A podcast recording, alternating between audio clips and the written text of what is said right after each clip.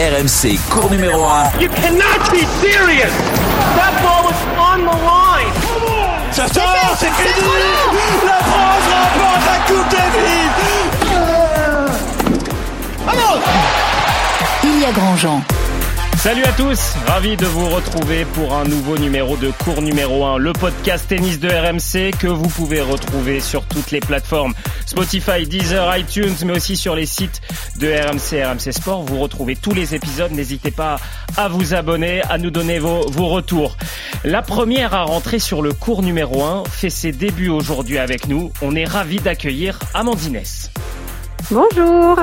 Salut Amandine. Salut, salut à tous. On a une petite surprise pour toi, Amandine.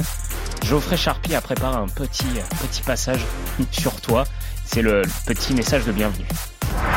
Je m'appelle Amandine. Alors, j'ai commencé à l'âge de 5 ans à peu près à Toulouse. Les jours de match, c'est les journées les plus cool pour nous parce que voilà, on se prépare euh, tranquillement, on s'échauffe, après on va se reposer. Au début, je voulais pas trop jouer avec des gens, donc je jouais plutôt contre le mur. La française Amandine S.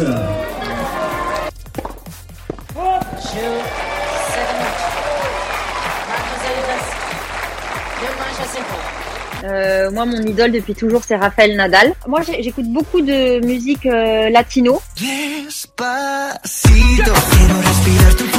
Voilà pour notre message de bienvenue, Amandine. On est ravis de t'avoir avec nous. Bienvenue dans le cours numéro 1. Despacito, c'est validé Ouais, c'est validé. C'est totalement validé. On, tu dois être en train de danser là sur sur cette musique. Euh, le deuxième à rentrer sur le cours numéro 1, je ne sais pas s'il est fan de Louis Fonzi, mais lui ce n'est pas sa première. Loin de là, c'est Eric Salio. Salut Eric. Bonjour à tous et bienvenue Amandine. Ça va Eric? Ouais, impec, ouais. Petite question Eric, tu faisais quoi à 18 ans toi? 18 ans, bah je passais mon bac. Oui. Tu gagnais pas Miami toi? J'ai eu mon bac le jour de mon permis. J'ai fait coup double. Ah ouais, c'est pas mal, c'est pas mal. Et toi, Amandine, à 18 ans, t'en étais où dans la carrière de, de joueuse de tennis? Eh ben moi j'étais à l'INSEP à ce moment-là où j'ai passé mon bac également et euh, bah, j'ai percé un peu plus tard moi plutôt vers 22 ans 22 ans ouais. et lui euh, pas aussi bien qu'Alcaraz, ça c'est sûr. Parce que lui, à 18 ans et 333 jours, il a remporté son premier Master 1000. Oui, on parle de Carlos Alcaraz, il a encore ébloui le monde du tennis ces 15 derniers jours. Une demi à Indian Wells, le titre à Miami, le voilà 11e mondial. Il confirme ce que l'on sentait venir depuis plus d'un an. En 2022, Alcaraz, c'est 20 matchs, 18 victoires. Seul Rafael Nadal et Matteo Berrettini ont pu faire tomber ce monstre de précocité. Carlos Alcaraz, 11e mondial, deuxième à la race. Is a quite remarkable passage of play for the teenager from Spain. It is victory for Carlos Alcaraz.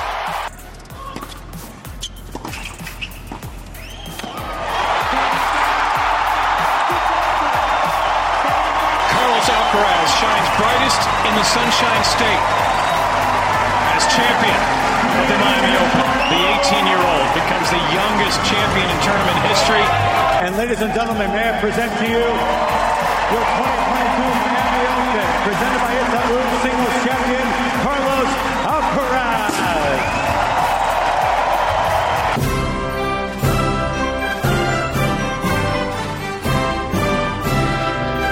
C'est un hymne qu'on a beaucoup entendu à Roland Garros ces 15 dernières années. C'est évidemment l'hymne espagnol. On risque de l'entendre encore quelques fois avec Carlos Alcaraz. Amandine, ta première réaction, un gamin de 18 ans qui a rien d'un gamin sur le cours finalement, mais ta première réaction après cette victoire?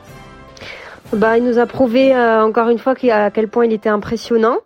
Euh, à 18 ans, c'est quelque chose juste d'incroyable. Le premier espagnol en plus à remporter Miami aussi jeune. Euh, il me semble que c'était euh, Djokovic là le plus jeune Ouais, à avoir remporté Miami. Ouais, donc là le plus jeune, euh, il est juste impressionnant. Voilà. Eric, on, on s'est eu au téléphone hier, on se disait, ouais, il est, il est fabuleux ce gamin quoi. Parce que oui, gamin quoi, c'est ça le ce qui est fou. Ah, bah, oui, il a un peu d'acné euh, Ouais, les c'est joues, ça, donc il est- voilà, ça, ça, ça nous rassure quelque part. euh, Mais sinon, euh, non, on est déjà en train de d'établir les comparaisons avec Rafa Nadal. D'ailleurs, ça va être le, le fil rouge, je pense, de, Oui, bien de sûr. ce podcast. Mais il est bluffant parce que il y a du Nadal et quelque part il n'y a pas du Nadal en lui. C'est-à-dire qu'il a un jeu totalement différent, je trouve. Hein, c'est mon parce que même si je me souviens pas du, du Nadal Federer d'il y a c'était quoi 2004 2005 2004 2004 au final, du Miami c'était à l'époque c'était en 5-7 mais j'avais l'impression que Nadal c'était un jeune tout fou qui, qui courait partout qui renvoyait tout qui usait l'adversaire que là on a affaire à un mec qui te qui te parpine, qui te parpine, et puis de temps en temps un petit un petit doigt de finesse. Donc euh, il a tout pour des services volés aussi. Non, voilà, il a tellement de variété dans son jeu que que on, on en fait presque un des favoris pour Roland Garros. Euh, 2004, c'était la première fois que Nadal et Federer s'étaient rencontrés. C'était euh, Nadal qui s'était imposé. 2005, c'est cette fameuse finale en 5-7 où Nadal mène 2-7-0 et break, je crois, au troisième set. Euh, Tennistiquement, Amandine, on va en parler un longuement, mais elle est où la faille de Carlos Alcaraz? Bah, c'est ce que j'ai essayé de chercher, franchement, et je l'ai pas trouvé en tout cas. Euh, c'est un joueur, comme vient de dire Eric, qui est très très complet. Il sait tout faire et on ne sait jamais à quoi s'attendre avec lui. En fait, il est capable de te faire un amorti, euh, il est capable de couvrir son terrain comme personne. Il est capable de, surtout, je trouve là où je l'ai trouvé très fort, c'est sur les transitions défense-attaque, en fait. Donc euh, même quand il est en position de, défense, il arrive très vite à réinverser la tendance et à reprendre le dessus de l'échange. Et c'est ça qui est le plus impressionnant chez lui. Oui, c'est ce que faisait, et c'est là où la comparaison, et c'est ce que fait toujours extrêmement bien Rafael Nadal. Alors, Carlos Alcaraz, oui, il est né le 5 mai 2003 à Murcie. Euh, son premier match professionnel euh, qu'il remporte, c'est à 16 ans, c'est à Alicante, il est 406e mondial, il va battre Albert Ramos Vinolas, 3h36 de combat, 7-6 au troisième. C'est le plus jeune à entrer dans le top 100 depuis Borna Koric, il a 18 ans seulement et son entraîneur, ça aussi on va en parler, c'est un joueur qui connaît parfaitement bien toutes les surfaces et parfaitement bien la tactique. C'est Juan Carlos Ferrero. On va revenir un peu longuement sur Carlos Alcaraz ces derniers mois, puis sa transformation, les comparaisons avec Rafael Nadal. Mais en discutant notamment avec toi, Eric, sur euh, les étapes de Carlos Alcaraz. Il y en a une qui est importante ces derniers mois. Euh, c'est le 4 novembre dernier, on joue le Master 1000 de Paris. Euh, face à Hugo Gaston. Et Marc Barbier, l'entraîneur d'Hugo Gaston, nous fait l'amitié d'être avec nous. Salut Marc. Oui, bonjour.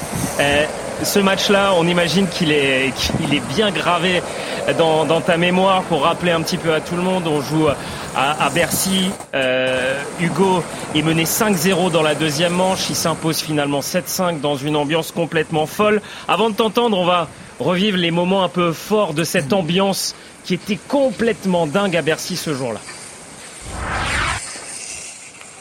He's done it. That's one of the most remarkable sets of tennis you will see from five love down. He's produced somehow a straight sets victory. He is an escape artist extraordinaire, this guy. They've got a Frenchman in the last eight, and he moves into his very first Masters quarter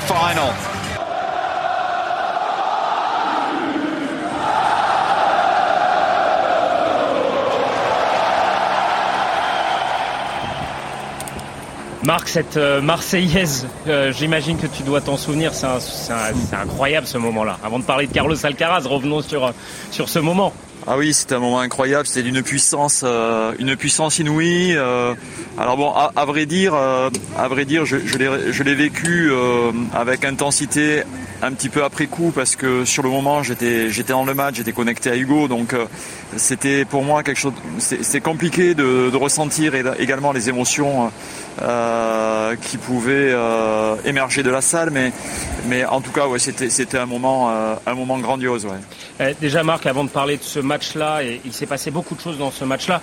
La même question qu'à Amandine Eric, comment tu réagis à la victoire de Carlos Alcaraz hier à Miami? Bah, Comme Amandine, je suis très impressionné par ce qu'il fait, mais de notre côté, je suis pas très surpris non plus. Euh, au regard de, ce qu'il est, au regard de sa progression, au regard de, euh, de l'équipe qu'il a autour de lui. Bon, je pense qu'on va en parler de tout ça, mais euh, oui, c'est très impressionnant. Mais de notre côté, c'est pas surprenant parce que tout est bien. Tout est bien monté, tout est bien cadré, tout est bien calculé. voilà, tous les éléments en tout cas sont, en place et sont alignés pour pour faire de, Carlos euh, la future star de demain. Marc, euh, il y a quelques, quelques semaines, il y a eu un papier dans l'équipe signé Julien Rouboulet euh, qui est revenu en détail sur ce qui s'est passé à Bercy et on a le sentiment que ce match de Bercy, ça a été un accélérateur de particules quelque part parce que Julien Boulet fait parler Carlos Alcaraz qui dit j'ai pleuré pendant une heure dans le vestiaire, j'ai mis deux jours à, digérer ce match et à me dire plus jamais ça, quoi, plus jamais ça. J'ai pas le droit de, de perdre pied comme j'ai comme j'ai perdu pied. Et il y a même une petite anecdote apparemment, c'est que euh, Hugo s'est excusé via texto du comportement du public, c'est ça. Mais on a vraiment ce match l'a marqué au fer rouge. Bon, en fait, euh, bon, en fait, euh, sur le sur le circuit, bon, Amandine peut en témoigner également. Euh, finalement, les joueurs sont relativement proches les uns des autres. Hein. Euh, on voyage 12 mois sur 12 euh, ensemble, on côtoie euh, les mêmes tournois quasiment, on se voit, on se voit beaucoup. donc il y a pas mal de proximité malgré tout entre entre les joueurs et et, et puis un respect s'installe entre entre chacun d'entre eux. donc effectivement, quand on connaît quand on connaît les les qualités de, de, Carlos et puis de son staff, et je parle des qualités humaines, hein, là je parle pas des qualités tennistiques. Hein. Euh, c'est vrai qu'on était un petit peu gêné euh, à, l'accueil du public parce que il mérite pas ça. Il mérite, euh, il mérite qu'on qu l'applaudisse, il mérite qu'on l'encourage, il mérite euh, beaucoup de, de, de respect euh, et d'admiration, mais, mais surtout pas des, surtout pas de, de, siffler.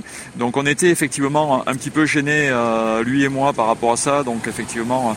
Hugo, alors s'est excusé, il avait pas assez, enfin il avait assez excusé oui et non parce que il y est pour rien en fait, euh, mais il voulait en tout cas témoigner, euh, euh, témoigner sa compassion vis-à-vis -vis de, de, Carlos et j'en ai fait de même avec avec Ferrero. voilà, mais après effectivement ce, match. Alors, il a, il a déclaré effectivement qu'il avait pleuré pendant une heure dans, dans les vestiaires, ce qui est peut-être le cas, hein, et puis j'imagine que c'est vrai. Euh, si ce n'est que nous, on a, on a été, on, l'a vu également après le match. Alors pas tout de suite évidemment, mais, mais euh, on n'a pas senti un joueur effondré. Euh, et c'est la force hein, également de, de, cette équipe et de ce joueur. Euh, cette capacité à rebondir, cette capacité à apprendre les différents événements euh, qu'il peut, peut vivre.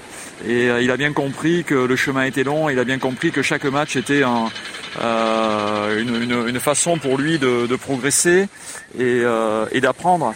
Euh, donc ça aussi c'est impressionnant de, de, voir cette capacité de, de rebond et cette, et cette capacité de résilience. Euh, donc nous, quand on l'a croisé, en tout cas dans les coursives de, de Bercy après le match, euh, on n'a pas croisé quelqu'un d'effondré. Euh, il était même plutôt souriant. Alors certainement un peu secoué par ce qui venait de se passer, j'imagine. mais, en, tout cas, on sentait que il était déjà prêt à, rebondir et, il, le fait de façon spectaculaire. C'est sûr, on va, je vais en parler dans quelques instants. Ces stats depuis ce match face à Hugo Gaston, c'est assez dingue. Euh, Amandine, bon, là, il y a la connexion toulousaine là dans cours numéro 1 entre Amandine et Marc. Amandine, si tu as une question à, à, Marc sur ce match, sur, sur Hugo et, et, et sur Carlos. Euh, une question. Euh, non, moi, je pense que, comme vous l'avez dit, j'ai l'impression que ça lui a fait comme un petit déclic en fait à Carlos. Euh, on sait à quel point pour nous les joueurs, il y a des matchs qui peuvent nous, nous tenir à cœur plus que d'autres euh, qui peuvent nous toucher plus que d'autres. Et on a l'impression que ben, ce match-là l'a tellement touché et euh, il a fait réaliser euh, certaines choses. Hein. Euh, il a dit qu'il avait travaillé avec une psychologue aussi. Euh, voilà, donc j'ai l'impression qu'il s'est vraiment servi du match contre Hugo pour justement passer encore une étape et, et, et voilà. C'est là où, où, il montre sa force, c'est que de ses défaites ou de ses échecs, il arrive à en faire euh, voilà, un, atout et, euh, et, à se corriger tout de suite. Donc euh, ça qui fera que ça, ça, que ça sera un grand joueur, je pense. Oui, parce que les stats depuis, hein, on remercie Josette et Matt sur Twitter qui fait un travail de fou pour les statistiques et qui nous aide ouais. beaucoup. Depuis, c'est 25 matchs, 23 victoires, 2 défaites, 56-7 gagnés, 9 perdus. C'est une machine, Carlos Alcaraz. Depuis, il avait posté un message sur Instagram après. Euh, pour ma première dans ce contexte, ça n'a pas été facile. Cela me fait mal de ne pas avoir su gérer cette pression. Mais, mais comme tout dans la vie, quand on tombe, il faut savoir se, se relever. Euh, et il a dit, je n'aurais pas imaginé que ce soit aussi pesant. C'est vrai qu'on se souvient, Eric, tu l'as dit, il y avait euh, une ambiance délétère hein, sur, contre Carlos Alcaraz, des sifflets à son entrée, et puis euh, chaque point d'Hugo était euh, évidemment ovationné. Marc, petite question, on, se demandait quelle était la faille euh, on sait à quel point Hugo, euh, tactiquement, sait trouver des failles à chaque fois. C'était quoi le, le, travail pour, pour trouver la faille chez Carlos Alcaraz? Ben, En fait, euh, la faille, c'était de le sortir de sa zone de confort. euh, qui est très large, hein, parce qu'il est, il est habile dans, dans beaucoup de domaines, donc il a une zone de confort qui est très large, donc c'est très compliqué de, de, le sortir de sa zone de confort, mais en tout cas c'était euh, l'objectif, euh, c'était la tactique à, à adopter. Euh, à, à, savoir ne, ne, pas rester sur des schémas de, de, de, rythme au fond du cours, ne pas aller le chercher en puissance, ne pas se précipiter non plus au, filet parce qu'il a une, une qualité de, de, passing redoutable. Euh, donc c'est être patient et être euh, très euh, dans la variation en permanence, euh, de façon à progressivement à, le faire douter et, surtout, euh, la, surtout la capacité à ne pas s'installer. Il fallait surtout pas qu'il s'installe dans ses schémas. Voilà, donc alors c'est facile à dire comme ça, mais c'est hyper compliqué euh, et c'est hyper compliqué à faire et à réaliser. Alors il s'avère que Hugo, dans des, dans des bons moments et quand il joue bien, il a cette faculté-là à pouvoir euh, déstabiliser complètement l'adversaire et, et à faire ressortir les adversaires de leur, de leur, de leur schéma habituel. Bon, c'est un petit peu ce qui s'est passé sur ce match-là. Euh, à la longue, il est arrivé effectivement à le perturber et euh, finalement, euh, Carlos ne savait plus euh, quel coup il allait recevoir, donc il était en incapacité de d'anticiper quoi que ce soit. Et effectivement, il y a eu aussi l'appui du public qui a été euh, prépondérant dans, dans, ce match, il faut il faut l'avouer. Eric, Marc, vous, vous, avez passé quelques quelques jours, je crois, il y a, dans l'académie de, de, Juan Carlos Ferrero pour partager peut-être les séances d'entraînement. Ce qui frappe, c'est la relation assez incroyable entre Juan Carlos Ferrero et, Carlos Alcaraz. Il y a eu des scènes, moi, qui m'ont qui m'ont ému, quoi. Euh, à Miami, notamment, on sait que Juan Carlos Ferrero a perdu son papa il y a, une, dizaine de jours, donc il n'était pas au début du tournoi. Et il a fait la surprise donc à son, à son élève de, débarquer dans le lobby de l'hôtel le, matin de la finale. Et, là, on voit la réaction d'Alcaraz, c'est bluffant. Quoi. On a l'impression qu'il qu retrouve un membre de sa famille, il saute comme un cabri. Et puis, quand il gagne ce match, le pr premier homme qui l'enlace, évidemment, c'est Ferrero. Et on voit euh, l'Espagnol euh, en larmes. Il y a cette relation, elle est très forte. Et je pense que c'est la clé de la réussite, hein, Marc. Vous, l'avez senti aussi comme ça quand, vous avez pu fréquenter donc la team là-bas euh, du côté d'Alicante? Oui, en fait, euh, bon, effectivement, on a été, c'est il y a un an à peu près, hein, qu'on a été euh, s'entraîner là-bas. Euh, bon, malheureusement, il était, il était pas sur place parce qu'il était en tournoi, donc on n'a pas pu partager de, de séances d'entraînement avec avec eux. mais on a partagé quand même pas mal de, de, semaines ensemble sur différents tournois, que ce soit sur, sur des challengers et maintenant sur le sur le grand circuit. Et effectivement, il y a une une, une complicité, mais euh, J'irai même au-delà, hein. c'est presque du domaine du filial. Hein. Bon, même si c'est pas son père, euh, voilà, mais euh, c'est très très fort. Ce qui se passe entre eux, c'est très, très fort sur le plan un sportif. Un peu comme toi avec Hugo. ça, ça, ça, je, ça, je sais pas, mais, mais euh, c'est pas à moi à le dire, mais en tout cas, en tout cas, c'est effectivement quelque chose de très fort qu'il y a entre eux, hein, sur le, sur le plan sportif et sur le plan humain. Euh, et effectivement ça se ça se voit euh, bon ça, ça s'est vu là de façon euh, euh, ça a été médiatisé hein, à Miami mais quand on les côtoie semaine après semaine et, et même quand on, on les a côtoyés euh, sur les, les, tournois de deuxième division que ce soit les challengers et même sur les futurs et qu'on voyait quand même débarquer euh, euh, Ferrero sur le tournoi ex numéro 1 mondial avec son palmarès immense et et, et son, son, comportement sur les tournois avec beaucoup de beaucoup d'humilité, beaucoup de sagesse, beaucoup de, euh, de disponibilité. Euh, euh, c'était c'est un exemple quoi. C'est un exemple bien sûr sur le plan sportif, mais c'est un, un, exemple sur le sur le plan humain. Euh, et, et, et, donc, il a fait vraiment un vrai travail de formation, ce qui est très rare pour des anciens joueurs, parce qu'on voit des anciens joueurs s'impliquer dans les carrières de, de, de, de, champions, mais ils viennent en complément du coach la plupart du temps. Ils viennent pour apporter le petit plus qui manque pour, pour gagner les grands titres. Euh, Juan Carlos, lui, c'est pas ça. Lui, il a fait un vrai travail en profondeur, un vrai travail de formation, un vrai travail d'éducation, euh, qui maintenant... Euh, euh, se voit au, au, au, grand jour. Amandine, toi, tu, euh, toi, tu parlais de la relation là de de Marc avec Hugo. C'est oui. primordial dans la réussite là de. Toi, tu connais ce circuit-là. C'est primordial cette relation entre le coach et le joueur. Ah bah oui, parce que en fait, euh, ton entraîneur, c'est la personne avec qui tu vas passer le plus de temps. Hein. Tu passes plus de temps avec lui qu'avec ta famille, donc euh, t'as intérêt à bien t'entendre avec lui, ça c'est certain. Euh, la communication avec l'entraîneur est primordiale. Euh, donc oui, et moi j'ai vu euh, grandir Hugo. Hein, donc euh, Hugo et Marc, je l'ai. Euh, Marc aussi m'a connu depuis toute petite. Donc c'est vrai que je l'ai vu évoluer aux côtés de Marc, et c'est c'est pour ça que je disais ça, c'est que leur relation aussi, c'est c'est un peu comme son deuxième papa. Donc moi je trouve ça je trouve ça encore plus beau que que, que des que des couples comme ça entre guillemets réussissent parce que voilà, il n'y a pas non plus le, que le côté sportif, c'est aussi le côté humain et, c'est ça qui fait, euh, qui fait la différence. quoi. Avant de te remercier, Marc, euh, on va prendre des nouvelles d'Hugo. Comment va Hugo? Bah, Il va bien. il va bien, pour tout vous dire, on est, on est dans le sud-est de la France là depuis hier soir, où on commence aujourd'hui euh, notre semaine de préparation terre battue, puisqu'on bascule maintenant sur, sur cette surface.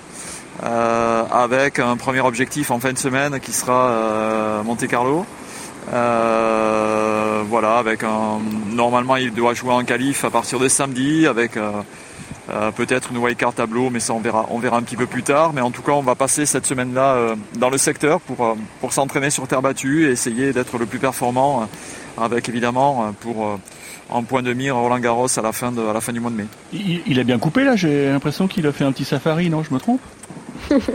Bon, il a bien coupé, oui, il a, il a, il a coupé quelques jours, hein, euh, donc c'est quand même assez, assez rapide. Oui, oui, il a, il a, il s'est, octroyé quelques jours de vacances euh, euh, auprès de sa, de son ami qui, qui est en stage en Afrique du Sud. Et Marc, j'en profite qu'on soit dans ce podcast pour inviter officiellement Hugo dans cours numéro 1. Il vient quand il veut, hein. tu, peux lui dire. Hein. Ben je, je, je lui fais passer message sans problème. On l'accueillera avec grand plaisir. Bonne chance pour cette saison sur terre battue qui arrive. Et merci beaucoup, Marc, d'avoir été avec nous dans, Bonne dans cours numéro 1. Eh, on va merci continuer. merci à vous. Merci beaucoup, Marc. Et nous, on va continuer évidemment à parler de Carlos Alcaraz. Euh, on le disait, il a passé un cap depuis ce match-là. Il a notamment battu euh, Gaël Monfils sèchement parce que Gaël Monfils en a parlé. Ces mots-là de Gaël Monfils, euh, après son match face à Alcaraz, je, le cite le, français, quand je dis que physiquement il m'a bouffé, ce n'est pas que je suis fatigué, c'est que physiquement, ce qu'il me propose, c'est trop fort pour moi. Comme quand tu joues Rafa, tu n'es pas fatigué, mais tu prends deux et deux sur terre parce que physiquement il te bouffe. À un moment, je ne suivais plus. On espère qu'il aura une carrière exceptionnelle. Je me fais pas trop de soucis pour lui. Amandine, c'est ça peut-être la plus grosse force de Carlos Alcaraz, et on va en parler de sa comparaison avec Rafael Nadal. C'est l'intensité qu'il met sur chaque point, sur chaque frappe euh, tout le long d'un match. Oui, je pense que c'est ça aussi qui a fait la différence hier, c'est que voilà, sans jouer son meilleur tennis, euh, il a bouffé petit à petit Rude, qui lui a un petit peu euh, baissé en intensité. on a vu qu'il a appelé aussi le kiné. Donc pour moi, c'est sur ça qu'il a fait la différence hier. voilà, on voit le, on voit que derrière ça, il y a un travail fou euh, sur le plan physique, sur le plan mental aussi, mais sur le plan physique, on voit qu'il a fait euh, vraiment, euh, il a mis le paquet dessus. Et euh, de toute façon, maintenant, je pense que de plus en plus, les joueurs et joueuses passent du temps à la salle de gym, aux, entraînements physiques et c'est de plus en plus important. Eric, euh, tu, on parlait tout à l'heure juste avant l'émission de cette transformation physique. Tu avais, avais, lu deux, trois infos dans l'article de Marca. C'est vrai que sur, sur les réseaux sociaux, il y en a qui se disent qu'il y a eu quelques, quelques montages photos euh, un peu réducteurs ou on voit c'est vrai une transformation physique euh, inouïe. Après, après c'est normal parce que enfin il, il, a il a à peine 18 ans donc c'est sûr mm. qu'à 14 15 ans on n'a pas le même corps qu'à 18 ans. C'est vrai. Donc euh, donc voilà, c'est enfin je dirais c'est c'est normal aussi quoi, le corps évolue donc euh. Alors oui, donc euh, il y a pas longtemps, il y avait un, très bon papier sur eurosport.fr qui reprenait un, un, article dans Marca et et c'est vrai qu'on on y voit plus clair sur la le boulot qui a été accompli parce que son préparateur physique expliquait à Marca que à l'époque, il pesait 75 kilos, hein, c'était euh, le poids annoncé. Sur ces 75 kilos, près de 60% représentent de la masse musculaire. Et, euh, et on s'est rendu compte qu'il avait un pourcentage graisseux très faible. Il avait les habitudes alimentaires d'un gamin normal, pas celles d'un sportif de haut niveau. Donc ils ont tout changé. Et, c'est là qu'on voit l'importance d'une team autour. Et donc le menu, je, lis toujours le papier hein, d'Eurosport, il hein, faut, faut, faut, citer ses sources. Hein. Le menu mis en place pour pallier le manque ferait pâlir n'importe quel diététicien. 4500 calories à ingérer par jour, des protéines, des compléments alimentaires et des sushis juste avant les matchs. Amandine, ça ne te surprend pas euh, Il faut passer par là? Bah écoute, euh, je pense que le bon exemple pour ça, c'est Djokovic, euh, qui a montré à quel point l'alimentation était importante. Après, voilà, je pense que tout le monde ne, ne, part pas dans des voilà à calculer ses, ses calories, etc. Mais euh, comme tu l'as dit, c'est très très bien entouré. Et après, euh, voilà, si pour lui il pense que ça peut faire la différence, le, le, le sport de haut niveau, c'est tellement des, des, micro détails que ben voilà, ça, il le prouve que l'alimentation fait partie. Et, euh, et, voilà, si ça marche pour lui, pourquoi, pourquoi pas? Es, Toi, tu étais suivi par un diététicien ou dans, dans ouais, mais Moi, j'ai toujours été un peu un cas désespéré au niveau alimentation. Ils ont vite abandonné avec moi. L'importance d'une team, Eric le disait, euh, on l'a vu bah, avec Djokovic, euh, Nadal, et là on voit Carlos Alcaraz ou, ou Iga Swiatek chez, voilà, Iga ah chez les chez les filles. Euh, on est sur une entreprise là. Ah bah c'est ça, oui. Bah de toute façon, on, on essaye de s'entourer des meilleures personnes. Donc c'est sûr quand ça paye tout de suite, c'est encore mieux parce qu'on peut encore plus investir. Euh, notamment euh, financièrement, hein, parce que c'est vrai qu'à mon, classement, c'est compliqué de, s'entourer de 10 personnes. Hein, euh, financièrement, on ne peut pas suivre. Mais c'est vrai que quand ça paye immédiatement, bah, c'est primordial, je dirais. Euh, voilà, Carlos Alcaraz, on, on, en vient à cette comparaison avec euh, Rafael Nadal. Euh, on pense forcément à lui quand on parle de Carlos Alcaraz, ces deux Espagnols. Il y a cette précocité qu'on n'a pas vue presque depuis euh, Rafael Nadal, le mental, la force physique. Mais Eric, tu le disais en, début d'émission, on n'est pas sur une comparaison non plus de jeu. On n'est pas sur le même style de jeu au même âge. Non, non, je pense que euh, les, très bonnes causes de Gaël Monfils, jamais Gaël aurait pu dire ça euh, après avoir joué Nadal quand il avait 18 ans. Non, à l'époque, Nadal, il, il usait. Euh, il te faisait jouer des heures et des heures. Là, c'est totalement différent. On a un mec qui qui peut t'agresser, qui a pas un lift démesuré, hein, qui, joue pas mal à plat côté coup droit, donc ça va très très vite. Bon, côté revers, euh, revers à deux mains, petit slice correct, et puis une main, une main fantastique. Quoi, ça, Nadal l'avait aussi, la main. Ouais, mais je pense qu'il faisait beaucoup moins d'amorti que Alcaraz. Alcaraz, c'est une arme, c'est une arme offensive, quoi. Et il est capable de, de distiller les amortis euh, n'importe où, dans n'importe quelle partie du cours. J'ai vu un, un, graphique passer euh, euh, juste avant sa finale. Il avait, c'était hallucinant quoi. Les, zones qui parvenaient, ouais, tu l'as vu aussi. C'est les zones qui parvenaient à toucher, c'est c'est bluffant. Donc on sent que le mec, il aime jouer quoi. C'est un joueur. Et ça, c'est très important pour la suite de sa carrière. Et, et Carlos Alcaraz et Amandine S ont un point commun c'est leur joueur préféré. C'est pas une surprise. Euh, alors Amandine, on, l'a entendu au début d'émission et c'est pas une surprise non plus pour Carlos Alcaraz. Rafa est mon idole. Je le regardais jouer quand j'étais petit. Il m'a beaucoup inspiré. Quand je regardais ses matchs, c'était tellement incroyable de voir la façon dont il jouait. Être sur le circuit maintenant avec lui et pouvoir jouer contre lui, c'est un rêve. Voilà, et Rafael Nadal qui fait partie des deux hommes cette saison qui ont fait tomber Carlos euh, Alcaraz avec Matteo Berrettini et deux fois Eric les deux joueurs ont laissé des plumes. Matteo Berrettini, infirmerie. Matteo Berrettini s'est fait, opérer de la main et Rafael Nadal s'est fissuré la côte. C'était hein. contre Carlos Alcaraz. Ah, absolument, hein. enfin, pas, un match.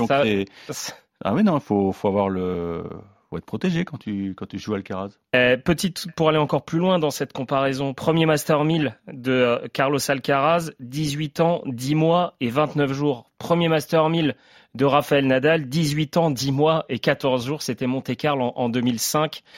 Euh, va falloir confirmer maintenant quand même, euh, Amandine, pour Carlos Alcaraz s'il veut pousser la comparaison encore plus loin. c'est sûr, c'est sûr. Après, euh, comme il l'a dit, euh, il aime pas trop être comparé à Nadal. Enfin, il, garde cette humilité à dire que personne sera comme Nadal en fait. Euh, lui, euh, il veut juste, voilà, être Alcaraz et, et, construire sa, sa, carrière. Mais j'ai l'impression que toute cette pression qu'il y a autour de lui, ça, ça, ça lui, ça l'impacte pas trop en fait. Euh, après, euh, je pense que c'est son entourage qui fait ça aussi. Euh, mais ouais, c'est, enfin, on a l'impression vraiment, il, il, a 18 ans, mais qu'il a déjà une une maturité incroyable pour pour éviter toute cette pression qu'on lui met en, le comparant tout le temps à, à Rafa. Euh, justement, Rafael Nadal qui, après sa demi-finale à Indian Wells, ça a été un combat titanesque entre les deux hommes. Avec un troisième joueur, c'était le vent. Souvenez-vous, il y avait un vent incroyable dans cette rencontre. Et finalement, Rafael Nadal s'est imposé en 3-7 et 3h12 de jeu. Il en a parlé, Rafael Nadal, il en a fait l'éloge de Carlos Alcaraz. Il a tous les coups. Il peut jouer de manière très agressive. Il peut jouer en défense parce qu'il est très rapide. Il peut défendre des balles incroyables. Et bien sûr, quand il joue agressif, c'est très difficile de l'arrêter parce que sa qualité de balle est très bonne. Je pense qu'il a tous les ingrédients pour devenir un champion incroyable. Un, champion incroyable, Eric. Euh, je ne sais pas si tu te souviens, on l'avait vu jouer à Roland Garros contre Basilashvili, euh, Carlos Alcaraz. Et on a, c'était un match de poète, hein, ça frappait très très fort des deux côtés. Euh, impressionnant Basilashvili aussi. Ouais, très impressionnant. et c'était un petit cours qu'il ne faudra plus, je crois. Oui, c'était le 14. Quoi que le 14, pourquoi pas? Oh, Pas non, sûr. non, c'est pas sûr. Lui, là, il... c'est cette intensité, cette frappe de balle. À, il avait 17 ans, c'est monumental. Il sait tout faire. C'est comme le dit euh, Rafael Nadal. Ah non, il, a, il a tous les coups. Mais Nadal, d'ailleurs, Nadal a été l'un des tout premiers à le féliciter sur Twitter euh, hier soir. Il a même eu le, Alcaraz a même eu le, roi d'Espagne au téléphone. Il est très intimidé. Mais non, il a, ses progrès sont fulgurants à tel point que on se demande s'il peut pas s'envoyer Roland Garros. Quoi. On, en, est presque là. Moi, j'ai revu les transitions parfaites les, les, sites de Paris. il était à, à, 9 contre 1, euh, quoi, à mi-tournoi de Miami. Maintenant, il est troisième favori à 5 contre 1. C'est-à-dire que ça paye presque pas. Enfin, si, bien sûr, pour moi, pour Christophe Payet, ça paye, mais, mais voilà, les, les bookmakers se méfient énormément parce que maintenant, il y a une question qui se pose. Comment il va digérer tout ça? Parce que là, il y a Monte Carlo qui arrive très vite. Est-ce que Juan Carlos Ferrero va pas lui dire, écoute, euh, on va tranquillement digérer ça et puis on on va pas aller sur le rocher et puis on va attaquer à Barcelone Ou alors ils enchaînent. Il est jeune, oui, il est, il a, il a la santé, ça aucun doute là-dessus. Mais attention, peut-être à ne pas trop le brûler. Amandine, ton avis tu es d'accord avec Eric? Attention. Ouais, je suis d'accord avec Eric. Je pense que cette période-là va être très importante à gérer. Euh, il faut pas trop qu'il arrive, on va dire, fatigué pour Roland Garros, euh, sachant qu'il va avoir des matchs difficiles, hein, surtout s'il y a euh, Nadal, Djokovic qui va revenir, Medvedev, on espère qu'il va se remettre de, son opération. voilà, moi je, pense qu'on peut le mettre dans les favoris mais euh, il y aura quand même euh, de sacrées, euh, concurrences. Euh, Amandine, toi qui t'en as joué des, des, tournois du Grand Chelem, en plus, on n'est pas dans la même catégorie de tournois. On, on, il faut encore autre chose pour passer ce cap pour gagner Roland Garros Ah bah oui oui tous les matchs sont difficiles dès le premier tour euh, voilà ça peut être euh, des, des, tours pièges on sait jamais son tirage au sort euh, tous les matchs vont être difficiles, en 5-7 en plus, donc ça va être de gros combats physiques. Après, euh, voilà, là, il a montré qu'il était prêt. Hein. donc, s'il arrive bien préparé et pas trop cramé, il n'y a pas de raison. Eric, tu disais, voilà, attention à ne pas le cramer. Tu le vois comment, toi, Roland Garros? Troisième favori aussi derrière Nadal et bah, Djokovic? moi, moi, je, me, je me mets deux secondes à la place de garçons comme euh, Zverev, Tsitsipas ou même Félix Auger-Aliassime qui pensaient avoir le, le chemin libre après la, la retraite imminente, on va dire, de, de Federer, de Nadal, voire de Djokovic. Et là, qu'est-ce qui va débouler? Euh, Carlos Alcaraz, 18 ans, qui, qui décroche son premier Masters 1000, qui est qui, est, qui va rentrer dans le top 10 dans, dans les jours qui viennent, parce que là, il a quelques points de retard sur Nori, donc c'est je pense que je mettrai ma maison pour qu'il soit top 10. Hein. Je pense que je prendrai pas trop de risques. Non, voilà. je me mets, je me mets à leur, je me mets à leur place. Ça doit être. Tu la donnes à qui ta maison, Eric Il y a, il y a, il y a, il y a presque un côté déprimant quand tu te mets à la place des, des Zverev, des, des Tsitsipas, qui doivent se dire mais c'est pas possible. On avait la voie libre et il y a, ce mec qui déboule, là, c'est, juste bluffant. Maintenant, oui, euh, faut, faut voir, faut voir comment il va gérer ce, mois d'avril et ce, mois de mai, parce que j'ai, lu que Ferrero disait non, non, on change rien au programme, on fait une Nadal, on fait euh, Monte Carlo, Barcelone, Madrid, Rome, et puis on va arriver à Roland comme ça. Mais attention, parce que moi je me souviens, euh, ses premières qualifs de Roland, c'était le, fameux euh, Roland automnal il arrivait déjà avec une belle réputation. Euh, les organisateurs n'avaient pas voulu lui donner le wildcard alors qu'il venait d'entrer dans le top 100, je crois, et où il était tout près, et, il avait perdu au premier tour des qualifs. Et ça avait été une sacrée claque. Mais voilà, mais à chaque fois, il s'en remet, quoi. Il prend des claques, pas beaucoup, hein, mais il a une faculté à, rebondir qui, est, qui, est, juste bluffante. Donc là, il va arriver avec un statut de favori. Il sera, il sera tête de série peut-être euh, entre, on va dire entre entre 5 et 8 ce qui change rien au problème. Mais on peut avoir une partie de tableau fabuleuse avec Djokovic et Nadal dans la même partie, dans la même moitié. Alors, ce serait pas bon pour le tournoi, je pense, mais c'est possible. Donc le, le tirage au sort de Roland va être crucial. Oui, comme l'a dit Amandine, hein, attention au premier tour piège, euh, c'est totalement euh, possible. Euh, et s'il est tête de série 12, Eric Salio est à la rue. Ça serait quand même, ça serait quand même dommage, Eric, de perdre ta maison. non, non, non, je vérifie, il a quasiment pas de points à défendre. Mais, il a quasiment pas de points à défendre. Ça serait vraiment dommage, Eric. C'est vraiment, vraiment, c'est noté. je vais plus loin. La question, c'est peut-être Roland Garros. Voilà, on sait, on verra comment Rafael Nadal revient, comment Novak Djokovic revient. Mais quand on le voit jouer sur dur, euh, moi, je pense plus peut-être à l'US Open en fin d'année.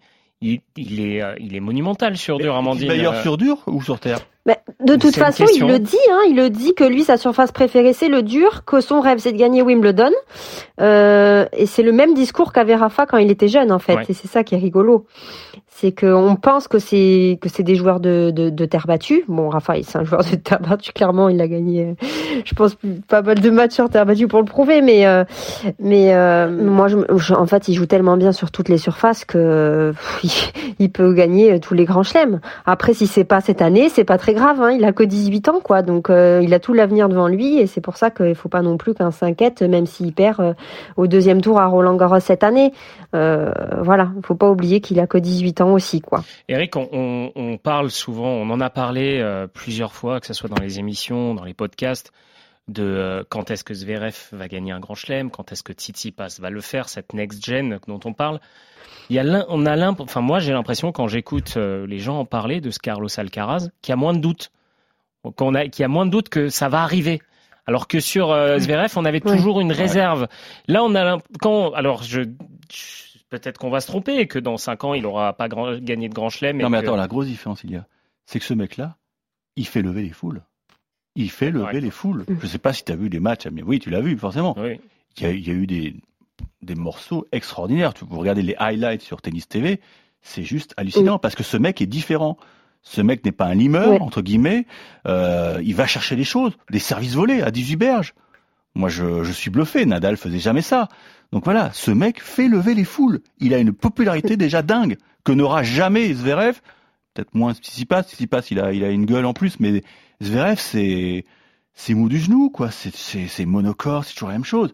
Là, il y a, il y a de la vie dans le, dans le tennis d'Alcaraz. Amandine, t'es d'accord euh, C'est bon pour l'avenir du tennis ah. aussi, en fait. Ah oui, le, le, le, le public l'a clairement déjà adopté. Hein. Euh, ils sont ravis de voir une nouvelle figure, entre guillemets de voir que peut-être qu'il y aura enfin un joueur qui va qui va peut-être arriver à la hauteur de de Nadal ou euh, Djokovic ou, ou bien Federer. Donc euh, voilà, pour eux, euh, ils se disent peut-être que c'est la nouvelle figure du tennis et, euh, et le fait qu'il soit apprécié déjà comme ça, c'est c'est chouette quoi. Et on, comme disait Eric, euh, peut-être qu'il verra plus le cours 14 à, à Roland Garros. écoute, je mets ah, ma maison qu'il ne jouera plus dessus.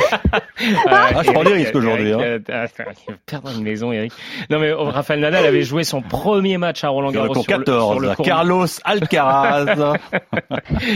c'est vrai que Rafael Nadal avait joué son premier Il avait sur été le cours numéro 1. premier vainqueur du Master 1000 de Miami cette année. Vous monde d'accueillir Carlos Alcaraz. Marc Maury, euh, Eric Salio, euh, l'imitation parfaite. Euh, Amandine, pareil, tu es d'accord euh, À Carlos Alcaraz, on va, on va, le voir sur, sur les grands cours maintenant? Ça, c'est sûr. je pense qu'on va plus trop le voir sur le cours 7, le cours 14. Euh, ouais, je pense que là, euh, ils vont privilégier les grands cours pour lui.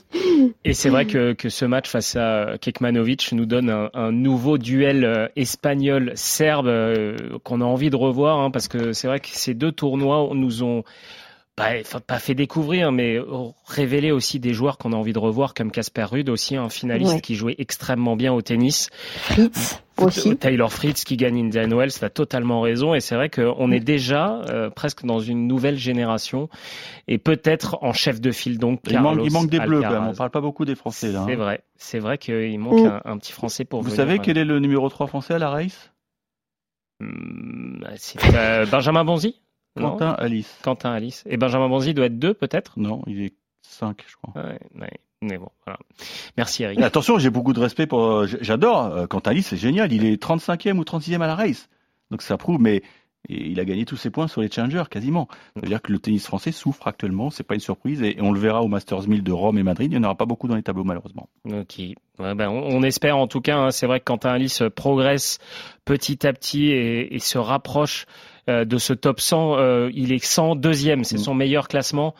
Euh, il rejoint son meilleur classement. ouais. Il égale son meilleur classement. Non, mais il sera top espère. 100 dans Je mets ma maison dans les trois semaines. Il le mérite en tout cas. Ouais, exactement.